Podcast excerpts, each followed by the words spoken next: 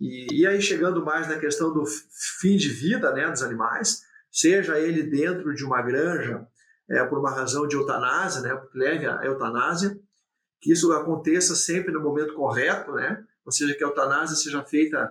é, não antes que o animal tenha a chance de se recuperar e que tenha se dado a condição para que o animal se recupere, seja ele através de um tratamento veterinário, através de uma baia enfermaria, de um local adequado, ou às vezes de uma dieta diferenciada, numa baia com um nível de conforto um pouco mais elevado, com uma densidade menor, com um aquecimento maior, né? uma baia que você tenha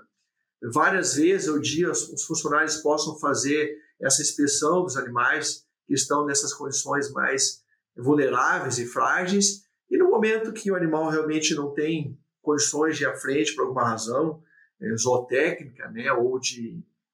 da sua própria qualidade de vida, que ele esteja vivendo uma vida que não vale a pena ser vivida, né, que é um, um conceito que tem de bem-estar, você faça nessa essa prática de eutanásia com o equipamento adequado, com as pessoas treinadas, é, seguras, as pessoas que mais têm condições de fazer isso na granja, é, isso tudo registrado é, dentro de um processo regular dentro das granjas, os sete dias da semana, os 365 dias do ano. Né? Isso é uma questão humanitária. Você atender o animal para que ele não sofra mais é, quando você realmente é, conclui. Então, esse diagnóstico é, precoce de animais com problema, animais que precisam ter cuidados, é, os procedimentos que você tem, os protocolos de cuidado em bairros enfermaria,